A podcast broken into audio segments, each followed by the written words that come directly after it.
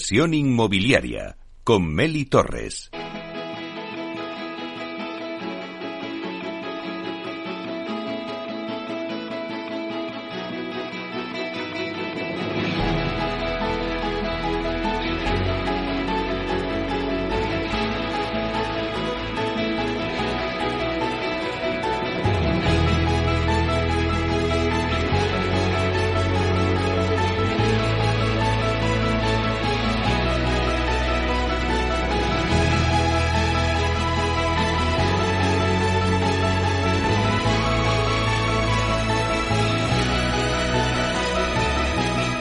La entrevista.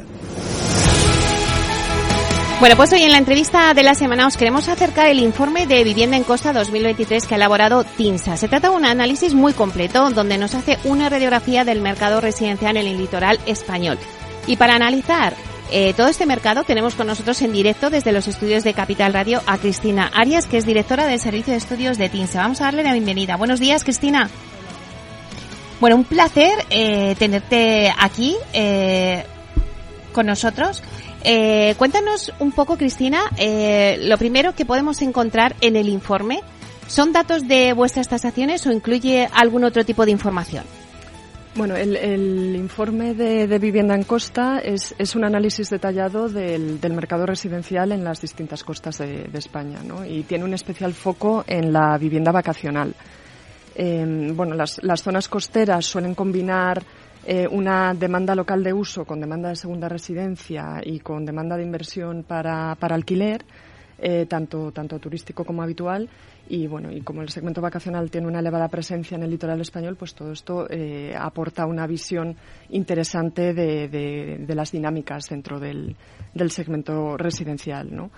Y en este informe profundizamos en las dinámicas de estos mercados a través del análisis de, la evolución del valor de la vivienda basándonos en las tasaciones de TINSA, eh, eh, pero también añadimos eh, indicadores de, demanda y de oferta que recogemos de diferentes fuentes públicas oficiales como puede ser pues, el, Ministerio, ¿no? el MITMA o, el INE, que aportan esa, esa visión adicional de contexto. Eh, además, para comprender mejor las características de estos mercados locales, incorporamos eh, también los resultados de una encuesta que, efectuamos anualmente a, la red técnica de TINSA, que es muy extensa y que nos aporta un conocimiento muy especializado de, las distintas zonas, Y que tiene una información eh, muy valiosa y muy actualizada sobre el segmento de la vivienda vacacional. Pues una vez que sabemos de dónde provienen los datos, sí que me gustaría saber cuáles son las principales conclusiones de este informe. Bueno, pues la, primera es que en los primeros meses de 2023 el precio medio residencial en los municipios costeros creció un 4,1% interanual frente al 6,4% que, que hemos observado a nivel nacional. ¿no? Eh, y en el segmento vacacional en costa, de manera particular, se estima que este precio medio eh, creció un 6,3% interanual, más en línea con, lo que ha ocurrido a nivel nacional. ¿no? Aún así, eh, es importante entender que el precio medio en costa está sosteniendo un impulso alcista. ¿vale? Y esto contrasta con la tendencia a la estabilización que se observa en el mercado residencial general eh, desde, desde, finales de 2022, ¿no? que hemos ido viendo esta, esta ralentización del crecimiento, esta desaceleración y que pensamos que está tendiendo hacia, hacia una estabilización de los precios. Y en costa esto no, no ocurre. Esto puede deberse a que el perfil asociado al comprador de segunda residencia, eh, que tiene un poder adquisitivo por encima de la media, pues está menos afectado por el impacto de la, de la inflación y por el encarecimiento de la financiación hipotecaria eh, que, un comprador en, primera residencia. Y además, en 2022 se produjo un incremento notorio de, las compraventas de extranjeros eh, que tuvo una particular intensidad en las transacciones eh, protagonizadas por los extranjeros no residentes. y esto, bueno, también ha contribuido a este dinamismo de, la, del sector eh, residencial en, Costa. En el primer trimestre de, de 2023 eh, hemos visto que la demanda residencial se ha ido moderando Y bueno, esto ha ocurrido en, todo el territorio nacional, pero eh, sí hemos observado que el comprador internacional ha mostrado más resistencia que el comprador nacional aunque es cierto que ahora lideran las transacciones eh, los extranjeros residentes, mientras que en 2022 eh, hubo un fuerte impulso de, los, no residentes, ¿no? de los que venían aquí mm, eh, bueno, principalmente de, vacaciones. en cuanto a la principal conclusión sobre la actividad promotora, eh, en los municipios costeros hemos visto que se han recuperado los niveles de 2019 gracias a un dinamismo eh, alto en islas y en la costa mediterránea. Aunque eh, en algunas zonas la oferta de obra nueva sigue siendo insuficiente y está limitada por, por la falta de suelo disponible. Y esto pues tensiona, eh, mantiene ese tensionamiento de, los precios eh, que hace que no esperemos caídas eh, de precios en la vivienda vacacional. hasta la fecha la, demanda ha sido solvente y, la motivación principal de la compra que hemos obtenido de, esta encuesta a nuestra red técnica es que bueno, pues las viviendas se están comprando para destinarlas al uso propio. Claro, ahora que hablas de, la vivienda vacacional, ¿el mercado de vivienda vacacional está funcionando en España mejor que el de primera vivienda? Y si es así, ¿por qué? Hmm.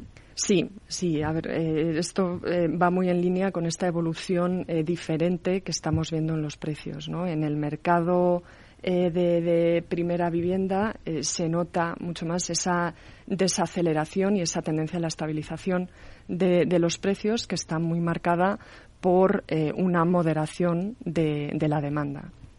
Eh, sin embargo, en el segmento de vivienda vacacional en costa, eh, aún no se muestran estas señales claras de, ralentización que sí se observan en el, mercado general. Y esto se puede explicar por dos factores. Por un lado, lo que comentaba hace un momento, por el perfil de comprador eh, de la vivienda vacacional, ¿no? que tiene una mayor riqueza inicial que un comprador de primera vivienda medio, aunque solo sea porque ya se pues, está comprando una segunda residencia, ¿no? lo que implica que ya tiene una primera, con lo cual su, punto de partida es, es mejor y es superior. Entonces, esto hace que ese comprador haya estado menos afectado por la inflación. ¿Por qué? Porque el incremento en, en, precios de la cesta básica supone una menor proporción de su renta con lo cual tiene mayor espacio para, acumular ahorros y para poderlos destinar a esta compra de vivienda. Y, también ha estado menos impactado por la subida de tipos de interés que se ha producido en, el último año. Eh, y esto se debe a que al poseer una mayor riqueza inicial, eh, pues este comprador suele requerir menor financiación que en el caso de un primer acceso.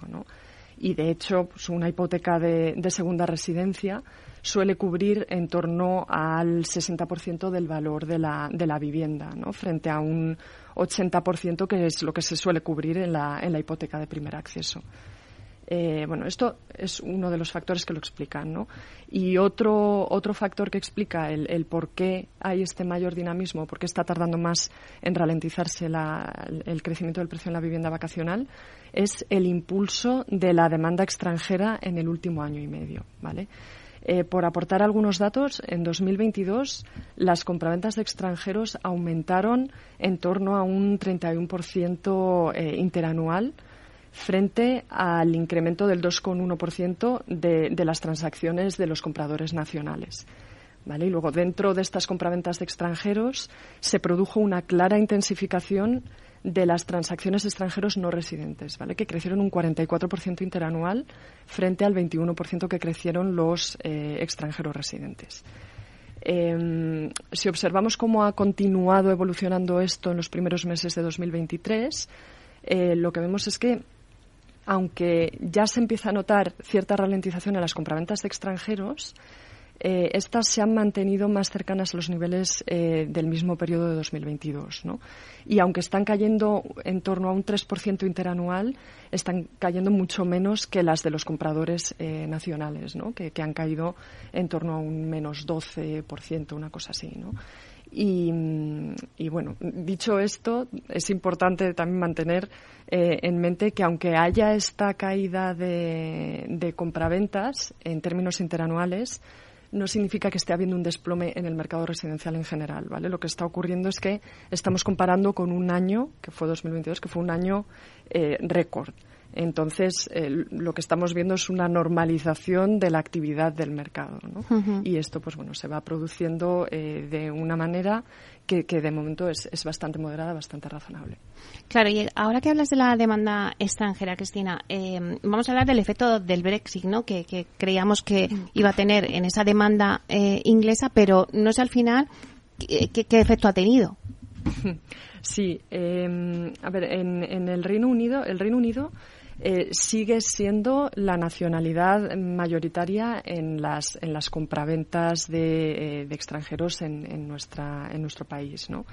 Eh, pero es cierto que su cuota se ha ido reduciendo a partir de 2016, que fue cuando comenzó todo el tema del referéndum y, demás. Entonces, a comienzos de 2016, los británicos estaban efectuando en torno a un 23% de las compraventas de extranjeros eh, en, España. Y en 2022 han pasado a efectuar en torno a un 10%, con lo cual la reducción es notoria, pero, pero se sigue manteniendo. ¿no? Em, y este comportamiento, esta reducción, eh, es cierto que tiene un impacto el, efecto del Brexit, porque evidentemente ahí se generan pues, una, una inseguridad eh, jurídica y, bueno, eh, unas, unas dudas con respecto a cómo va a evolucionar eh, la relación y los movimientos entre, entre Inglaterra y, Europa, pero también hubo un impacto y tuvo que ver la reactivación del mercado residencial español, ¿no? Porque la crisis inmobiliaria en España se vivió de una forma más profunda y lastró eh, más el, crecimiento ¿no? durante más años. Entonces, en 2015, sí, en torno a 2015, los británicos realmente y los extranjeros estaban comprando viviendas en España prácticamente a precio de saldo. ¿no? Entonces, en el momento en el que el, mercado residencial español comenzó a incrementar sus precios, porque bueno, se volvió a a reactivar y se fue eh, recuperando de, esa crisis tan profunda, pues eh, probablemente eh, hizo que ese incremento de precios pues ya no lo hicieran una, una opción tan interesante como podía haber sido en 2015. Aunque obviamente, bueno, mm, como he comentado, los británicos siguen siendo los que más compraventas efectúan en, en España eh, dentro de los extranjeros, ¿no? Con lo cual su presencia sigue, sigue teniendo eh, relevancia. Bueno, y hablemos de precios. Eh, en el informe apuntáis que hay un mercado claramente tensionado, el de Baleares y concretamente Ibiza, las islas, ¿no? Sí, el precio medio en Baleares se sitúa en torno a los 2.700 euros metro cuadrado frente a una media nacional de 1.700 euros metro cuadrado. ¿vale? Y en el caso concreto de Ibiza, los precios se sitúan eh, por encima de los 3.000 eh, euros metro cuadrado, ¿no? o sea, todavía, todavía más.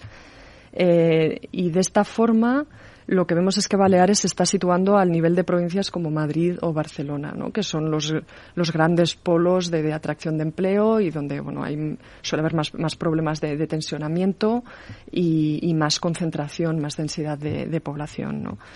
Em, y que esto se esté produciendo en Baleares, pues al final lo que está reflejando es eh, la presencia de un, un alto porcentaje de vivienda vacacional que se está destinando a compradores de, poder adquisitivo alto, ¿no? Y, bueno, eh, esto genera un tensionamiento de los precios al alza que, bueno, claro, se, se, produce por, por, la competencia que existe por el espacio limitado de, que hay en esta isla, ¿no? Y que se tiene que repartir eh, por un lado, entre la demanda de primera vivienda de la población local, por otro lado, por la demanda de, de compraventa vacacional y por otro lado, la demanda de inversión eh, para destinar la vivienda al alquiler, pues ya sea eh, habitual o, turístico. ¿no?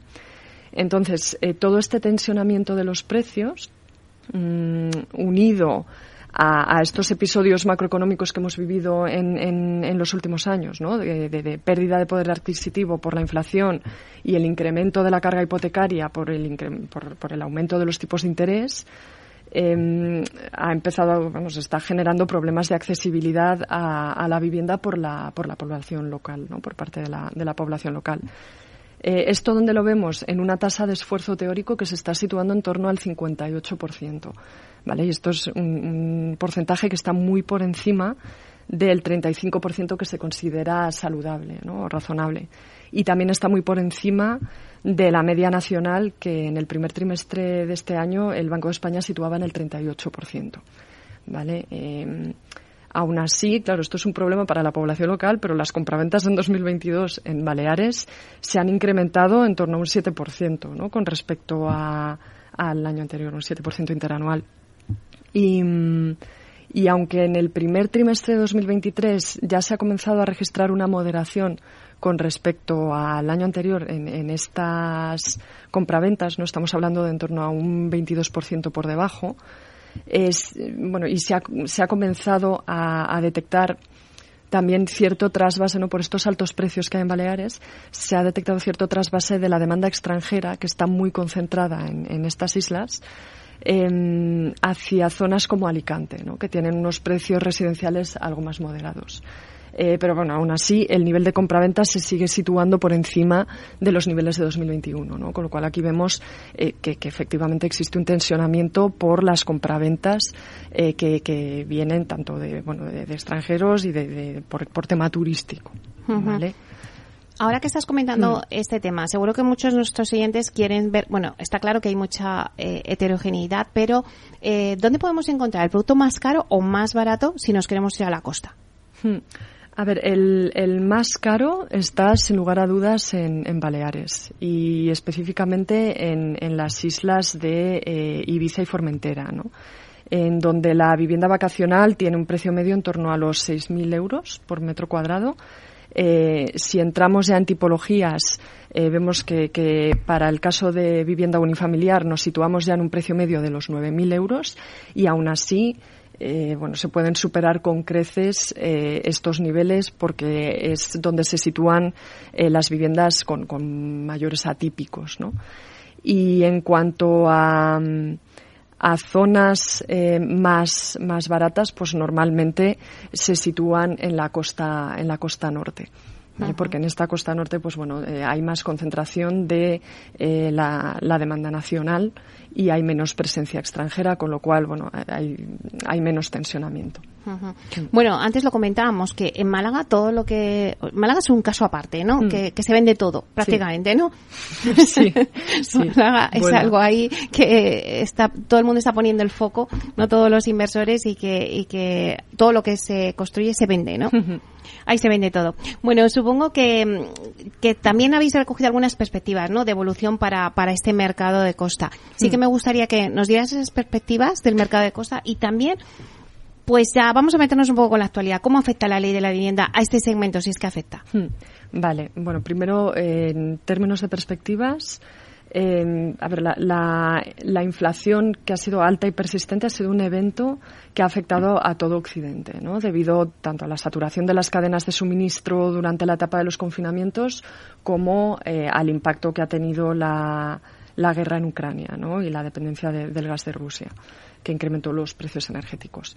Y, el incremento de los tipos de interés para controlar esta inflación también ha sido un evento generalizado que, afecta tanto a compradores nacionales como a compradores extranjeros. Entonces, en este contexto, la demanda de vivienda se va moderando, aunque sin desplomarse. Y esto ocurre tanto en compradores nacionales como en eh, extranjeros.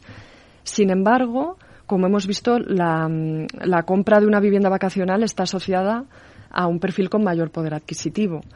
Eh, y entonces, eh, claro, este, este, este mayor poder adquisitivo eh, hace que se parta de, un nivel de, de, riqueza superior. ¿no? Y entonces esto supone que el impacto de la inflación ha sido menor para estos perfiles, que requieren además de menor financiación por su solvencia inicial y, que posiblemente tienen mayor tasa de ahorro. ¿no? Entonces, la demanda de este segmento hasta la fecha Vemos que ha sido solvente, ha estado muy centrada en el uso propio y eh, aunque sí se espera que se vaya moderando, porque al final la situación macro y de, crecimiento económico es, la que es, estamos en un, en un momento de ralentización, eh, bueno, se espera que esta moderación sea más lenta en costa que en el, en el mercado general y desde luego en, el primer acceso y no estamos esperando eh, correcciones o al menos correcciones relevantes en los precios. En cuanto a cómo puede afectar la nueva ley de vivienda a este segmento, a ver, la, ley de vivienda se centra en el alquiler habitual. Y, y, además se centra en el alquiler habitual en zonas tensionadas y excluye la vivienda vacacional con lo cual este segmento no se vería directamente afectado. Adicionalmente, em, la mayoría de las compraventas que se han producido en el último año y medio, como decía, han sido para, uso propio, con lo cual no está habiendo unos movimientos eh, especulativos como, tal. Em, de forma indirecta, eh, ¿qué impacto podría tener? Pues podría tener impacto en las zonas tensionadas si se produjera un trasvase de vivienda en alquiler habitual a alquiler vacacional que pudiera incrementar eh, la oferta en, este último en este último eh, mercado, ¿no? Y esto eh, podría moderar los precios. Pero no es el trasvase más sencillo ni más habitual, ¿no? En cuanto a que el alquiler vacacional requiere más gestión que el alquiler habitual. Entonces no son unos sustitutos naturales. otro trasvase que podría producirse en estas zonas sería de alquiler a compraventa. Entonces, esto lo que haría sería incrementar puntualmente la oferta en venta y esto moderaría también puntualmente los precios. Pero se trataría de un efecto temporal, ¿vale? Y nuevamente mm, parece poco probable, ¿no? Porque la vivienda vacacional no está contemplada en la ley y, por lo tanto, no, no existen incentivos para, para hacer cambios eh, de este tipo en el, en el mercado, ¿no? Entonces, el principal impacto que se podría eh, definir al final es el, causado por la inseguridad jurídica que pudiera generar el que algún día el segmento vacacional pudiera llegar a ser intervenido, ¿no? Pero con tiempo, o sea, dándole tiempo a construir un parque público de viviendas, no debiera producirse ninguna intervención, con lo cual el efecto sería moderado. Bueno, pues la verdad es que ha sido un placer. Cristina Arias, directora del Servicio de Estudios de TINSA, muchísimas gracias por habernos hecho esta radiografía del mercado en, el, en Costa. Muchas gracias. Muchas gracias a vosotros por la invitación. Hasta pronto.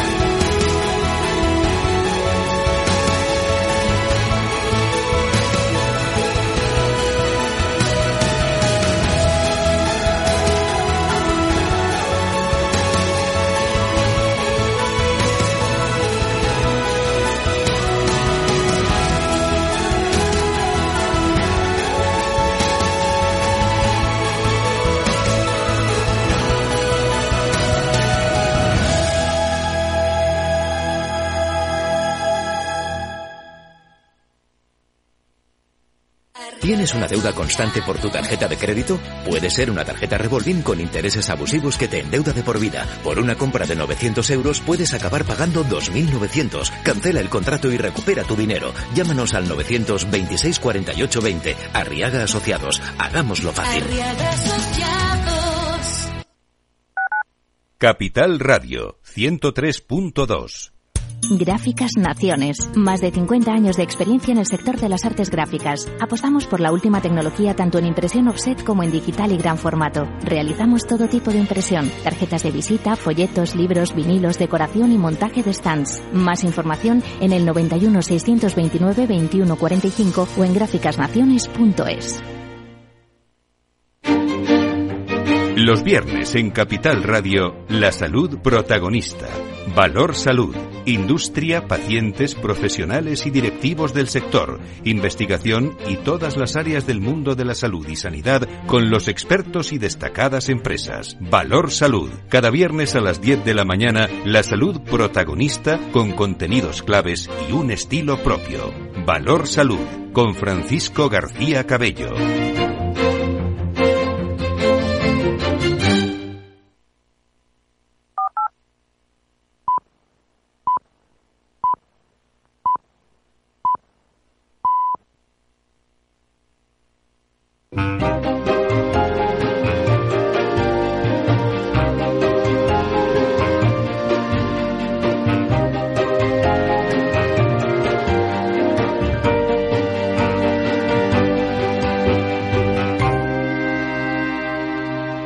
Inversión inmobiliaria con Meli Torres.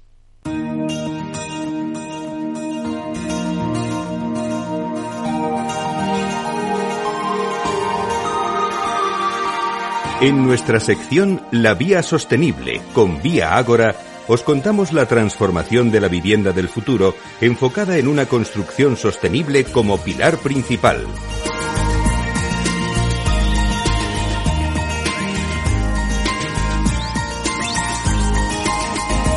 Bueno, pues hoy en la vía sostenible hablamos de sostenibilidad e industrialización. Y es que la industrialización representa un paso más en la descarbonización del sector inmobiliario. Es más eficiente en recursos, costes, conlleva una mayor calidad y es más segura. El modelo tradicional está dando pasos a la sostenibilidad en la construcción industrializada un cambio necesario por el que la industria está realizando importantes esfuerzos y un buen ejemplo de ello es Lignum Tech, la compañía más tecnológica de la corporación Vía Agora. Para hablarnos de ello tenemos con nosotros hoy a Juan Arazo, que es técnico de contratación de Lignum Tech. Vamos a darle la bienvenida. Buenos días, Juan. Eh, buenos días, Meli. Muchas gracias por la oportunidad de participar. Bueno, pues Juan, la industrialización ya lleva intrínseca la sostenibilidad. Pero ¿por qué esta nueva forma de construir es más eficiente y respetuosa que la construcción tradicional?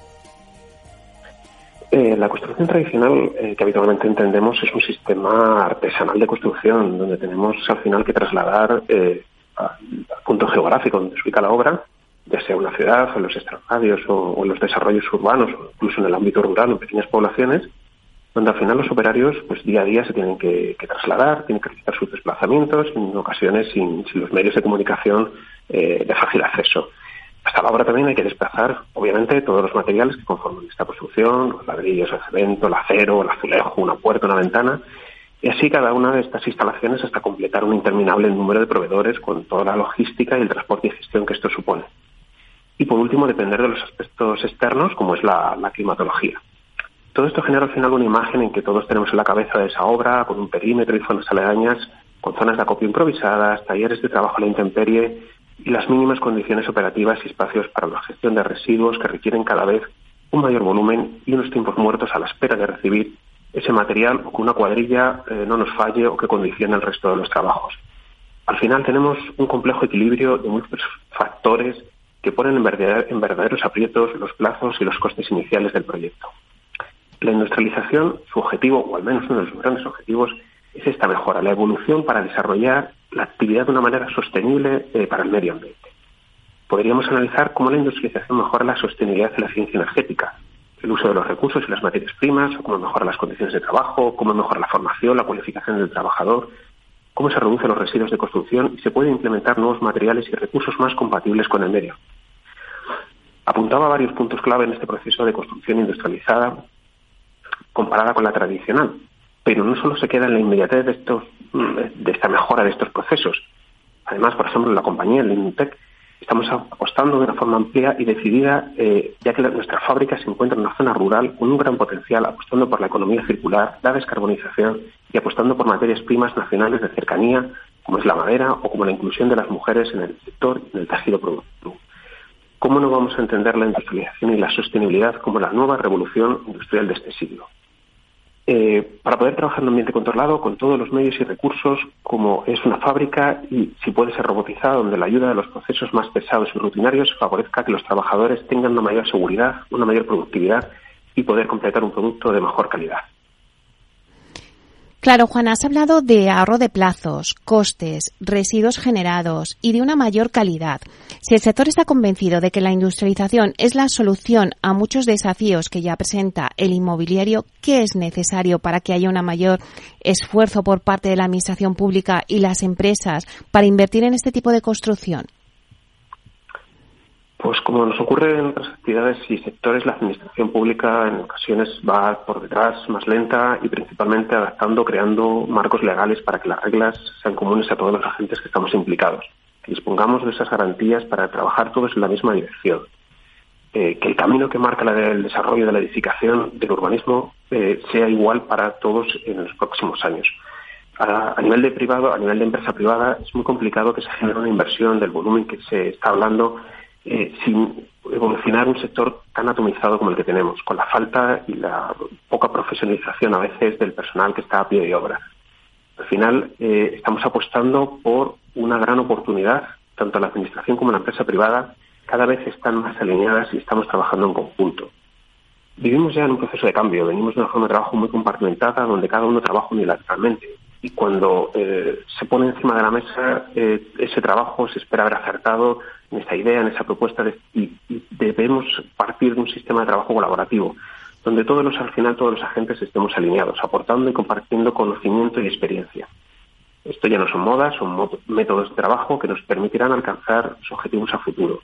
Esto además hoy es posible gracias al avance de la tecnología y los recursos que tenemos disponibles. Todo se ha acelerado desde la digitalización de los procesos, el uso de sistemas como BIM, nos permiten una mayor precisión y detalle, aumentamos los controles en los procesos de obra, un aspecto clave para posicionar la construcción industrializada sostenible frente a la tradicional, llamémosla, in situ. Claro, ¿y cuándo crees que viviremos pues ese despegue ¿no? de la construcción industrializada en España? Eh, ya, estamos eh, despegando. O sea, recordar que el código técnico se puso en vigor en el 2006.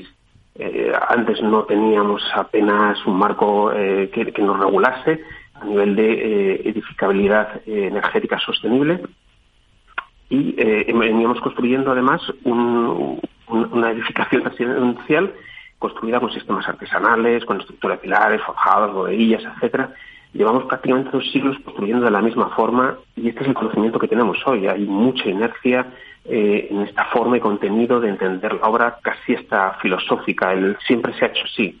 Está instaurado en, nuestros trabajadores y en el tejido empresarial. Pero eh, al final este, nuevo, este, nuevo, este, nuevo, despegue de, siglo nos trae consigo la revolución también en la forma de cómo actuamos en la edificación en una industria con, eh, como es la, que estamos eh, eh, hablando hoy, ¿no? de lo que es la construcción industrializada sostenible, con, una fábrica con diferentes estaciones, donde cada operario tiene su hoja de ruta, sus prescripciones, sus acopios, no precisa estar haciendo desplazamientos. Estamos mejorando las condiciones laborales, las condiciones de seguridad de los trabajadores, la productividad. Estamos ya en un proceso en que todo esto está puesto en marcha. Lo único bueno, pues que el, día a día eh, a veces no va tan rápido como nos, gustaría. Hmm, claro. Bueno, en, tu opinión, estamos ya en ese despegue, pero ¿qué países deberíamos tomar como ejemplo ¿no? para, para poner el foco en ellos? Eh, principalmente los países del, del, norte de Europa, Suecia, Países Bajos, Finlandia, Dinamarca, actualmente son los que están liderando la construcción industrializada. Eh, países como Alemania están en torno al 10, Holanda hablábamos de un 50% y Suecia eh, está liderando en Europa con, en torno casi al 100% de construcción industrializada. Eh, en estos países europeos está plenamente instaurado y, vemos las políticas y las normativas que lo, que lo regulan. Otros países fuera de Europa, como Estados Unidos, Canadá o Australia, también cuentan con altos porcentajes de industrialización y eh, el uso, por ejemplo, como estamos utilizando en la compañía, el Indutec, de la madera como principal materia prima para esta construcción industrializada. Claro, eh, lo hemos dicho muchas veces, Juan, nuestro parque inmobiliario está muy envejecido. No sé si ayudará a la industrialización e impulsar la rehabilitación de viviendas y hacerlas más eficientes energéticamente. Por supuesto, eh, como comentábamos, el proceso tradicional de construcción es lento, es artesanal, con altos índices de incertidumbre y la rehabilitación del parque inmobiliario actual eh, va a ser el gran reto de este siglo, donde más de la mitad de los edificios son anteriores a 1980, no cuentan con criterios de sostenibilidad, criterios energéticos, y la apuesta por un modelo que permita esta transición, una actualización que requiere de métodos rápidos, ágiles, seguros, con un coste ajustado. Eh, tenemos la compañía, por ejemplo, mucha relación con las comunidades de vecinos y poder rehabilitar sus viviendas con las menores molestias, con sistemas que reduzcan ruidos, polvo, que pueden ejecutarse en plazos reducidos, son cada vez más demandados por estos ciudadanos. Nadie quiere tener un andamio delante de su ventana durante meses, hmm. con esas molestias propias de la obra, y poder utilizar estos sistemas industrializados que se adaptarán a la morfología, a las necesidades de cada proyecto, pero permitirán ahorrar plazos y costes. Eh, los nuevos procesos de construcción industrializada hablamos que permiten reducir las huellas de carbono más de un 25% y reducir los consumos en materias primas, agua, eh, consumos de energía en, torno al 50%. Todo esto será clave y fundamental para poder cumplir con los objetivos que nos marca Europa y la propia sociedad. Bueno, Juan, pues yo creo que nos ha quedado claro que la industrialización ya lleva intrínseca la sostenibilidad. Muchísimas gracias por estar con nosotros aquí, Juan Arazo, técnico de contratación de Lignum Tech. Gracias. Buenos días, muchas gracias.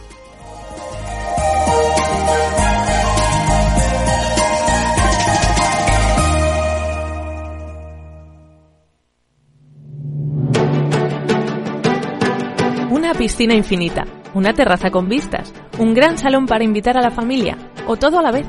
No importa lo que estés buscando para tu nueva casa, en Aedas Homes lo hacemos realidad. Entra en aedashomes.com y sal de la fila de los que sueñan. Aedas Homes, tu casa, por fin. En Capital Radio te mantenemos económicamente informado desde que amanece. Son las 7 de la mañana, hora central europea, las 6 de la mañana en Canarias. Aquí comienza Capital, la bolsa y la vida. Haciendo algún break en el camino. Enseguida, hora trading la hora más golfa de los mercados. Para continuar informándote después de comer. Son las 4 de la tarde, las 3 en Canarias. Esto es Mercado Abierto, en Capital Radio. Y que cierres el día conociendo todos los detalles. Señoras y señores, buenas noches, bienvenidos. Escuchan la sintonía de Capital Radio. Les invito a que nos acompañen aquí en el balance. Capital Radio. Información económica de calidad. Inversión inmobiliaria con Meli Torres.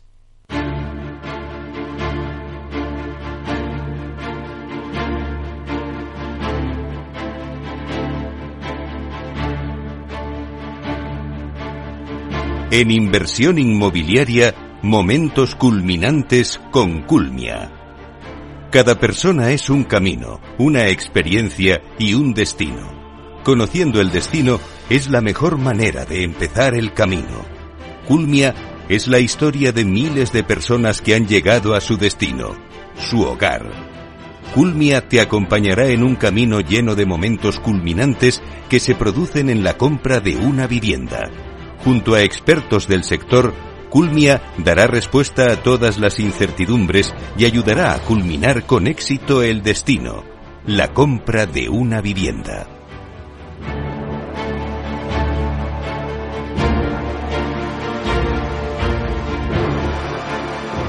Bueno, pues ahora vamos con uno de los hitos en nuestra guía de la compra de una vivienda. Hoy en momentos culminantes tenemos a Elizabeth Lorenzo, que es técnico de atención al cliente y que nos va a hablar del momento más emocionante en el ciclo del cliente y es la entrega de la vivienda. Vamos a darle la bienvenida. Hola Elizabeth. Buenos días, Meli. Un placer estar en Capital Radio. Bueno, antes de nada, Elizabeth, en este programa vamos a hablar del punto final del viaje y por tanto hoy es el último programa de momentos culminantes. ¿Nos podría resumir el papel que tiene el Departamento de Atención al Cliente en el proceso de compra en Culmia? Claro, desde Atención al Cliente nos encargamos de transformar los leads en personas, gestionando las solicitudes de información de todos los interesados en nuestras promociones lo más habitual es que el cliente asista a una visita presencial en el punto de venta, que es agendada por nuestro equipo de call center, en la que podrá ver todo el material comercial que dispone el asesor. En ese momento, cuando el cliente ya ha seleccionado la vivienda que desea, muestra un interés real por la compra, se le facilitan los datos para que pueda realizar una reserva sobre el inmueble. El siguiente paso entonces sería la firma del contrato de arras, eh, que sucede tras haber obtenido la licencia de obras y una vez confirmada la viabilidad de la promoción. Durante este periodo y hasta que llegue la escritura, tiene lugar la fase de personalización en la que los clientes podrán elegir entre diferentes opciones de materiales y acabados. Eh, la fase de visitas de cortesía, que es un momento muy emocionante porque es el momento en que los clientes eh, pueden ver por primera vez su futuro hogar. Y por último, pues tiene lugar el acto de escrituración que consiste nada más y nada menos que en el otorgamiento de la escritura pública de compraventa ante notario para que el cliente comprador pase a ser el propietario del inmueble. Y bueno, nosotros como departamento de, atención al cliente, eh, al ser un departamento transversal, pues tenemos presencia en todas y cada una de las fases de este proceso. Bueno, este es el último capítulo del viaje. El cliente ya ha recibido su vivienda y entiendo que el siguiente paso es la mudanza. ¿Cómo gestionáis este momento, Elizabeth? Pues Meli, como sabéis, la entrega de la vivienda es uno de los momentos más importantes, tanto para los clientes como para nosotros porque la compra de una casa es seguramente la mayor inversión que hace una persona a lo largo de su vida y desde Culmia queremos acompañar a nuestros clientes hasta el final del camino. Eh, como ya comentó Carmen, responsable de postventa de Culmia, la mudanza es un momento de mucho estrés, por lo que queremos guiar a los clientes también en esta fase. Y lo primero para ello es tener claro el procedimiento, para que las gestiones se hagan pues con la mayor agilidad posible por eso siempre solicitamos a los clientes que una vez formalizada la escritura nos comuniquen las posibles incidencias que hayan detectado en un plazo máximo de 15 días y en cualquier caso siempre antes de efectuar la mudanza o de hacer cualquier reforma. En ese sentido es muy importante tener en cuenta que lo ideal es trasladar primero las posibles incidencias para que el gestor externo de postventa pueda revisar la vivienda y se puedan subsanar. Y una vez comunicadas las incidencias, pues podremos empezar con la mudanza. Y para eso ofrecemos a todos los interesados una guía para planificar una mudanza paso a paso, con algunos trucos, con algunos consejos, detalles, pues que pueden ayudar a hacer este proceso lo más sencillo y llevadero posible. Y bueno, esta guía es pública y la podréis encontrar junto a otras en el apartado recursos de nuestra web culmia.com. Bueno, la verdad, qué emocionante cuando al final ya te entregan eh, la vivienda, pero siempre es verdad que cuando te entregan una vivienda, pues se comentan, ¿no? Los suministros básicos de la casa, si están operativos o cómo se gestiona todo eso. Pues mira, Amelia, al, ser una vivienda de obra nueva, claro, está totalmente a estrenar y los clientes deben tener en cuenta que tienen que realizar el alta de suministros básicos, pues como son la luz, el agua o el gas. Eh, estos servicios deberán estar operativos desde el primer momento para que puedan vivir en su nuevo hogar con todas las comodidades. Un poquito así, a modo resumen, eh, creo que es importante recalcar que para dar de alta el suministro de electricidad deberán contactar con una compañía comercializadora, pero que la comercializadora no tiene por qué ser la misma que la empresa distribuidora, que es la que finalmente será la responsable de que la luz llegue a su vivienda. Y esta elección eh, de, la, de, la, de la distribuidora no depende de nosotros, sino que viene determinada por la zona geográfica en la que se encuentre la vivienda. Eh, vale, en cuanto al suministro del agua, también es muy importante saber que es de competencia municipal. Entonces, es cada ayuntamiento el que otorga la concesión a una empresa, ya sea pública, privada o mixta, y en cualquier caso, para dar el alta al suministro, pues normalmente es necesario eh, aportar el DNI, el documento que te acredite como titular de tu nueva vivienda, los datos bancarios necesarios para el pago de facturas y el boletín de agua. Y luego también pues tenemos el alta de suministro de gas, donde el cliente podrá optar por la tarifa de gas que mejor se adapte a sus necesidades y bueno, deberá facilitar a la empresa elegida sus datos como titular de la misma forma que para dar de alta el resto de suministros. Y ahí sí que bueno, desde Culmia pues sabemos que todas estas gestiones sumadas a la mudanza, el papeleo, etcétera, pues pueden resultar un poquito tediosas y por eso estamos buscando la mejor opción para dar a nuestros clientes una ayuda extra en este sentido. De momento, os podemos adelantar que nuestra intención es encontrar un colaborador que dé soporte a nuestros clientes a la hora de gestionar todos los suministros del hogar, ayudándoles a encontrar la mejor tarifa de la forma más rápida y eficaz posible, ofreciéndoles un control del estado de sus suministros y un soporte efectivo para cualquier tipo de incidencia que pueda surgir. La idea es que este proceso sea totalmente digital para que nuestros clientes puedan disfrutar eh, de estos suministros lo antes posible y puedan hacer todo sin moverse de su nueva casa. Así únicamente lo que tendrían que hacer es acceder a la plataforma en la que poder comparar y escoger todos los suministros que quieran contratar, la tarifa que mejor se adapte a sus necesidades y firmar de forma digital para empezar a disfrutar de ellos de forma rápida y sencilla. Uf, Elizabeth, la verdad es que eh, sería una idea fantástica porque es verdad que cuando te dan una casa todo este papeleo es tedioso y, y eso te ayudaría mucho para, para ir avanzando, ¿no? Con la compra de la vivienda. Además es que eh, la entrega de la vivienda es el gran momento culminante en el ciclo de una promoción de obra nueva. ¿Cómo se gestionan los sentimientos de los clientes en esta fase tan importante? Porque yo no sé, pero a veces cuando te dan una vivienda incluso te puedes echar a llorar de, la emoción, ¿no? Sí, a ver, comprar una vivienda de obra nueva tiene innumerables ventajas, desde luego. Pero como promotores somos conscientes de que para el cliente es un proceso en el que se entremezclan pues varios sentimientos, desde la ilusión y la alegría que implica la compra de una nueva vivienda hasta el miedo porque algo pues no salga bien. Entonces, por eso gestionar las expectativas del cliente en esta fase es uno de nuestros mayores retos. Desde Culmia trazamos el Customer Journey para tener identificados todos los puntos en los que el cliente necesita información sin necesidad de demandarla. Y vamos comunicando puntualmente los hitos más relevantes de cualquier obra nueva, pues como son la obtención de las licencias, el inicio de la ejecución de las obras, la fase de firma de contratos, etcétera. Y bueno, creo que de cara a la tranquilidad del cliente son muy importantes las comunicaciones que lanzamos sobre el avance de las obras, donde invitamos a nuestros, a nuestros clientes a visitar la, la página web para poder ver el material multimedia que se recopila sobre este hito, con todo el avance de la obra, fotos, vídeos y demás. Y en ese sentido, pues bueno, mantener a los clientes informados del estado en que se encuentra la promoción en la que han adquirido su nueva vivienda, pues es una de las prácticas que nos ayuda mucho a la hora de gestionar los sentimientos eh, de los compradores.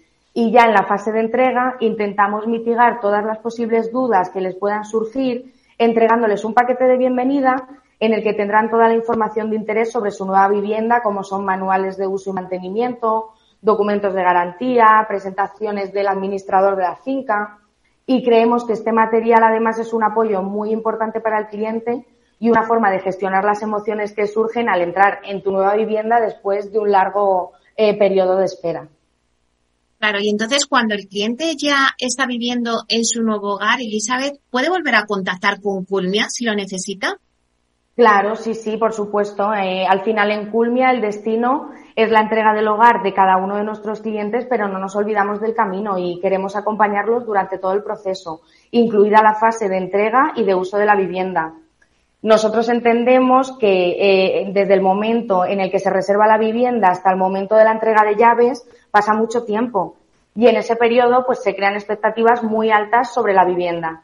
Pero bueno, como sabemos, el proceso de ejecución de obra, eh, de, una promoción de obra nueva, eh, pues está compuesto por numerosos oficios y es habitual que haya algunos acabados y remates que subsanar mientras el cliente ya está haciendo uso de su vivienda. Y esto eh, creo que es nuestro mayor desafío dentro de la gestión de emociones, ya que los clientes están deseando poder disfrutar de su nuevo hogar plenamente.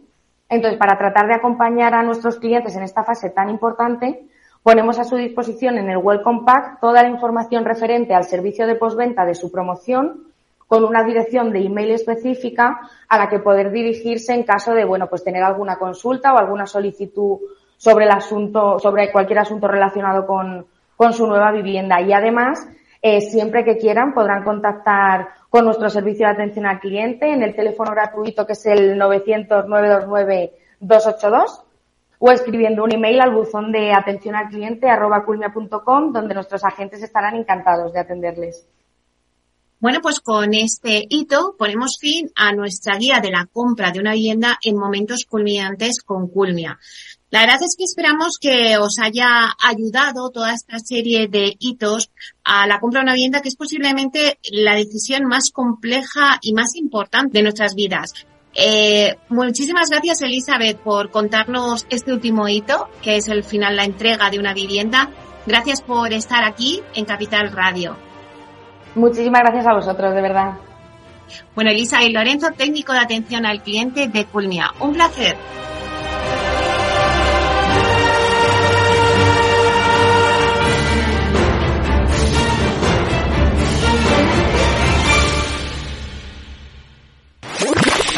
Capital Radio, la genuina radio económica.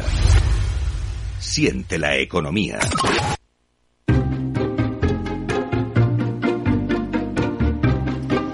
Bueno, pues con este hito hemos cerrado nuestra guía del, para la compra de una vivienda con Culmia en nuestra sección de momentos culminantes, donde os hemos contado todos los hitos más importantes en la compra de una vivienda.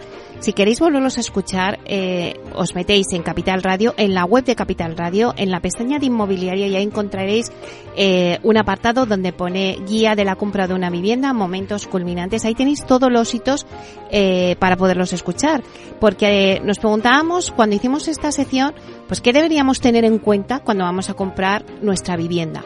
Bueno, pues Culmia nos ha dado a conocer en todo este año escolar todos los hitos que hay que tener en cuenta en ese proceso de compra de la vivienda, que no son pocos. Hay que tener en cuenta la inversión en suelo, el diseño, la definición del producto, el lanzamiento comercial, la gestión de los leads, la visita comercial, qué gastos existen en la compra de una vivienda, qué factores debemos tener en cuenta a la hora de buscar la vivienda. Luego, una vez que el cliente ya ha decidido, oye, voy a comprar la vivienda, pues la verdad es que se va a encontrar con el primer hito que lo tenéis colgado en nuestra página web y es el de la reserva de la vivienda, el contrato, los términos que van surgiendo durante ese proceso de la compra, como es la licencia de obra del proyecto, el proyecto básico también o de ejecución. Hay que analizar todo lo relacionado también con la financiación, subrogación de hipoteca, financiación, y para terminar con todo el proceso de la entrega de la vivienda y términos relacionados con la visita de cortesía, la escrituración, qué impuestos hay que tener en cuenta, la división horizontal, bueno, por último, una vez que los clientes ya están viviendo en su hogar, ya tienen su vivienda, Culmia también aborda los temas de posventa, cómo se constituye la comunidad. Bueno, todo esto lo hemos ido contando. Creo que que será muy útil eh, cada uno de los hitos y también, pues ya sabéis que los podéis ver porque lo tenéis recogidos todos en la web de Capital Radio, en el apartado, como os he dicho, de inmobiliario, donde podéis escucharlos todos de nuevo, cada uno. Espero que sea una guía interesante para todos los que vais a comprar una vivienda. Así que vamos ahora ya con el informativo de las 12 y enseguida con las entrevistas de, de la semana.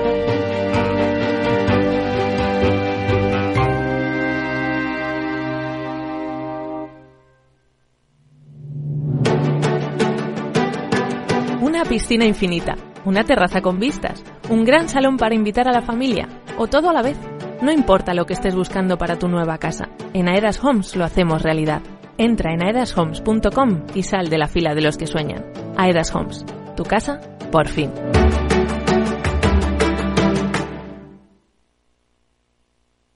Capital Radio, la genuina radio económica. Tanto tienes tanto pierdes. Hay imprevistos que lo cambian todo y los riesgos están ahí siempre, como el saneamiento, la pérdida de crías o las enfermedades del ganado. Por eso necesitas un buen seguro pecuario que garantice tu tranquilidad. Contrata ahora tu seguro de vacuno. Agroseguro. Trabaja sobre seguro. Capital Radio, Madrid, 103.2. Hornos San Onofre. Somos pasteleros y eso nos gusta. Utilizamos materias primas que nos hacen disfrutar y elaboramos todos nuestros productos de forma artesanal, sin sucedáneos, ni margarinas, ni grasas trans. Sabemos que las cosas buenas son importantes. Con el hashtag buscamos gente dulce. Hornos San Onofre, calle San Onofre 3, teléfono 91 532 9060, www.pasteleriasanonofre.com. Disfruta de la mejor cocina gallega en Montes de Galicia. Todo un clásico moderno en el barrio de Salamanca. Disfruta de la variada dieta atlántica, de las mejores carnes y pescados tratados con respeto y transparencia y regados con una de las mejores bodegas de la zona. En grupo, en familia o en pareja, Montes de Galicia te ofrece el espacio perfecto en cada ocasión.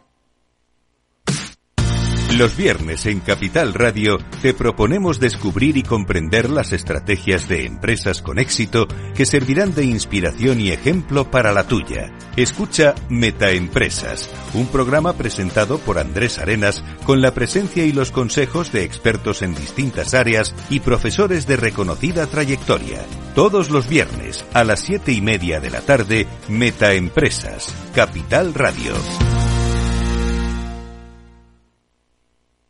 Este es un mensaje para todos los oyentes de radio y es solo para decir gracias. Gracias por dedicarnos tres horas cada día. Gracias por escucharnos en casa, en el coche, en el trabajo, en un móvil o donde sea, en directo o en podcast. Gracias por tu fidelidad, porque gracias a ti, la radio sigue siendo un gran medio, el más creíble, en el que más confías y el que mejor te informa y entretiene. El medio del día a día, de la actualidad al instante y que te acompaña siempre estés donde estés. Radio Value, la Asociación de Radios Te da gracias a ti.